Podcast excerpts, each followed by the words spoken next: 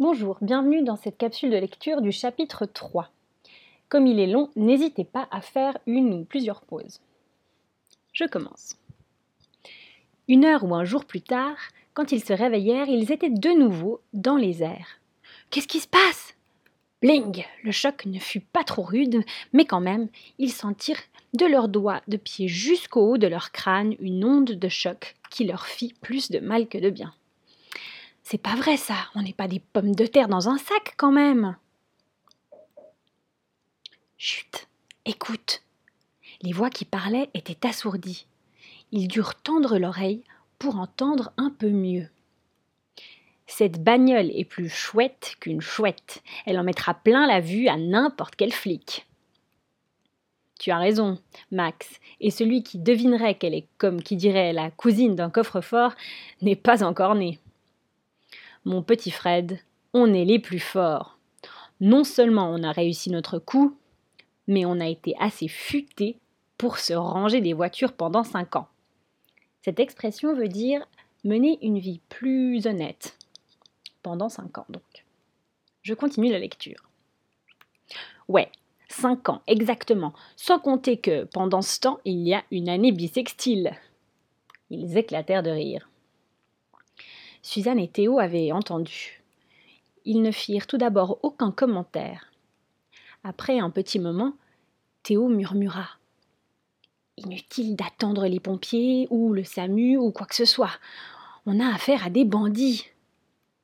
Oui, et même si j'ai bien compris, dans le genre bandit, ils sont champions du monde.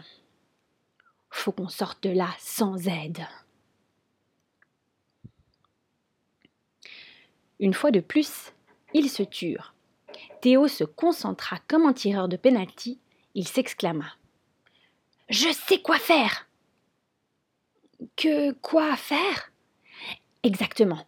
J'ai dans mon cartable mon cadeau d'anniversaire. Et alors? C'est un couteau suisse. Un couteau à 15 lames avec en plus une mini lampe électrique au bout du manche. Tu vas à l'école avec une arme maintenant? Mais non, c'était après-midi bricolage, avant l'heure des vacances. Mon couteau suisse, c'est un peu comme une boîte à outils, si tu veux. Il fouilla dans son cartable et en sortit le couteau. Il alluma sa mini-lampe, inspecta leur prison.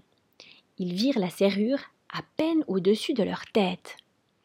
Je vais l'attaquer, cette serrure, mais il faut que je bouge un peu. Théo se tortilla comme un ver de terre se promenant dans une salade. Ce n'était pas facile, et il manquait d'air pour respirer à son aise. Après beaucoup d'efforts, il dit Je crois que ça va aller, j'attaque la serrure. Fais vite, parce que tu m'écrases la moitié de la tête. Il essaya avec la lame tournevis, mais les deux vis de la serrure avaient mauvais caractère. Ni l'une ni l'autre ne voulaient bouger d'un seul millième de millimètre. Théo était en sueur et il avait de plus en plus besoin d'oxygène. Suzanne, elle, se retenait de crier.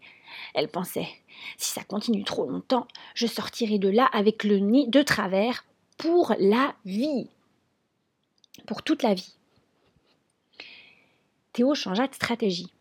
Il choisit la lame la plus épaisse de son couteau et s'en servit comme d'un levier. Il fit un ultime effort et poussa en vidant ses poumons du peu d'air qu'il avait réussi à aspirer. Ni lui, ni Suzanne n'entendit le clic ou le clac de la serrure. Mais Théo avait senti quelque chose céder. Il tourna le manche de son couteau pour que sa mini-lampe éclaire la situation. Suzanne, je crois qu'on a gagné. À trois, on pousse ensemble. Ils comptèrent jusqu'à trois et poussèrent. Gagné Le coffre s'ouvrit et ils se retrouvèrent encore dans le noir. Mais on est où? Ne bouge pas, je vais te le dire. Il sortit du coffre avec prudence. Ses membres étaient ankylosés. Ankylosés veut dire engourdis. Et il avait peur que ses jambes ne le portent pas. Suzanne s'étira autant qu'elle put. Théo, armé de sa mini-lampe, inspectait leur territoire. On est toujours prisonnier, mais dans une caisse en bois. Quoi? Oui, on est dans une grande caisse où la voiture est enfermée. On peut sortir à l'air libre? Peut-être. Elle le rejoignit, ils cherchèrent à tâtons une issue. Voilà la serrure. Encore. Théo éclaira et s'exclama. Facile, c'est comme chez moi. C'est-à-dire C'est un verrou, il suffit de le tourner. Ça s'ouvre avec une clé de l'extérieur, mais avec deux doigts de l'intérieur. Ils trouvèrent la molette et ils sortirent.